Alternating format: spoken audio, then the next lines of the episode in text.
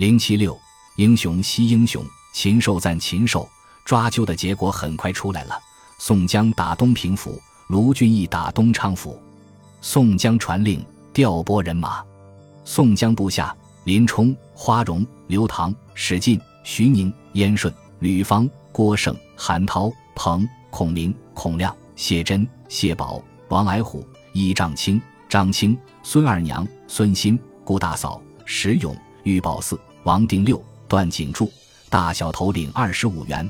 马步军兵一万，水军头领三员，阮小二、阮小五、阮小七领水军驾船接应。卢俊义部下吴用、公孙胜、关胜、呼延灼、朱仝、雷横、索超、杨志、单廷、魏定国、宣赞、郝思文、燕青、杨林、欧鹏、林震、马林、邓飞、施恩、樊瑞、项冲、李衮、史迁、白胜，大小头领二十五员。马步军兵一万，水军头领三员李俊、童威、童猛引水手驾船接应。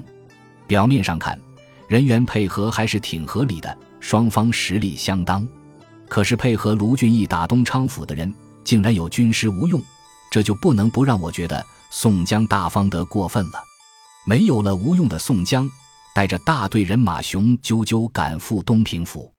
东平府的兵马都监董平。善于双枪并用，有万夫不当之勇，人宋绰号双枪将。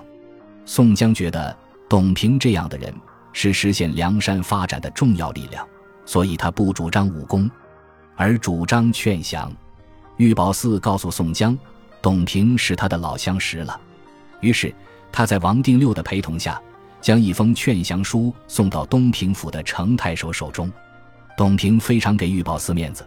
发现他是来劝降的，二话没说，准备给玉宝寺最高规格的接待，斩了。程太守吓了一跳，心说：“没你这样干的，你以为梁山是女儿国呀？他们可都是精兵强将，万一有一天打破城池，我还要不要命？”因此，董平放弃了杀死他们两个的想法，将他们打得皮开肉绽。宋江一看，这哥们儿够狠的，正生气呢，使劲站出来了。所谓长大。就是你知道那是什么事。所谓成熟，就是你知道后故意说不知道。史进到现在依然没长大。他告诉宋江：“我以前在东平府待过，跟歌厅的小姐李睡兰感情相当深厚。不如我潜入东平府，在李睡兰家里安歇，然后等董平出去交战，我就在城里放火，来个里应外合，好不好？”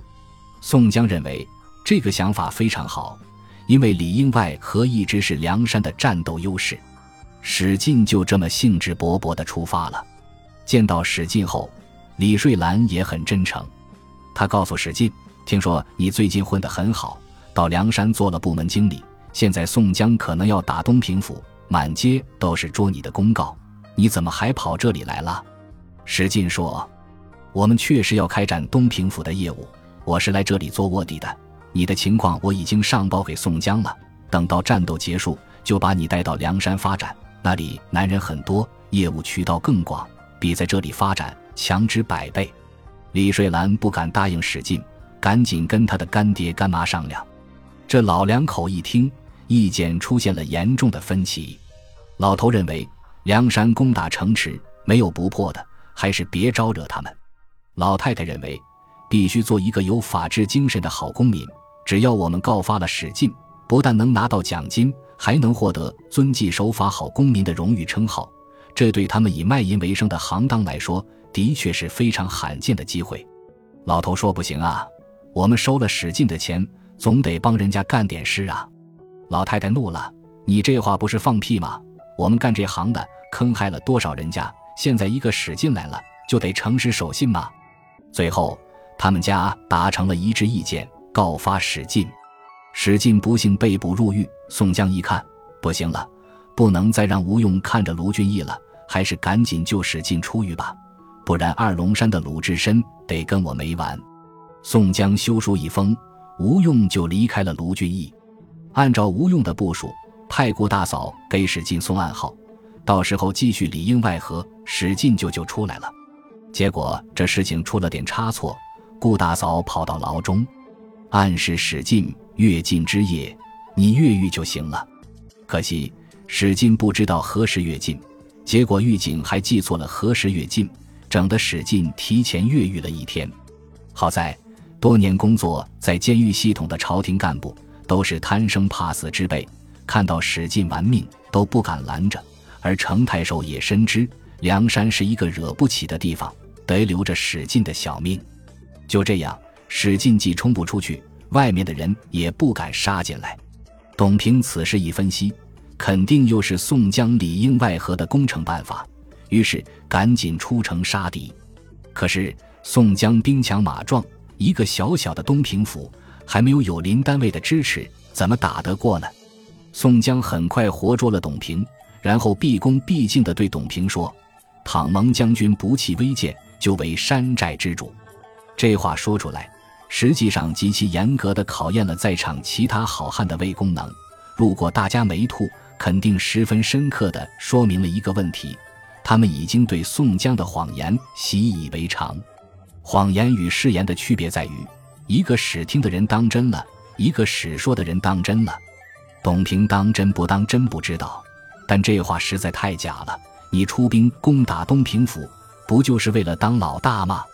假设卢俊义现在打下了东昌府，位置就是卢俊义的，你凭什么请董平做山寨之主？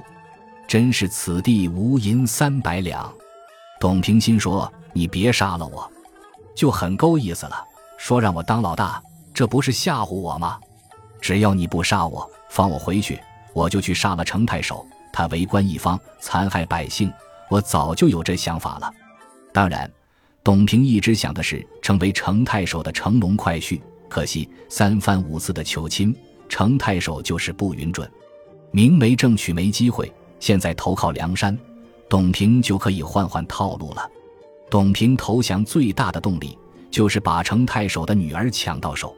书中介绍，程太守的女儿是一个美女，这个美女先前如何看待董平，我们不知道，但是。当董平带着梁山的人马杀入城中，残忍地杀死他的父母亲人时，他作何感慨呢？这个美女被董平抢走，就意味着他日后要沦为杀父仇人谢羽的工具。被誉为风流双枪将的董平，据说心灵机巧，三教九流无所不通，品竹调弦无有不会。不过，看上去这么风流倜傥的董平。不过是一个见色忘义、杀人劫女的色狼而已。如果放在常人的角度去看，董平不仅不是一个称职的公务人员，还是一个杀人犯和强奸犯。如果这样的人也叫风流的话，那估计很多色狼都不好意思了。董平可以说是色狼中的极品，他跟人类有太多不同的地方。就是禽兽，在下作领域也对董平望尘莫及。谁喜欢董平呢？书中说，宋江在阵前看了董平这表人品，一见便喜。这真应了那句话：“英雄惜英雄，禽兽赞禽兽。”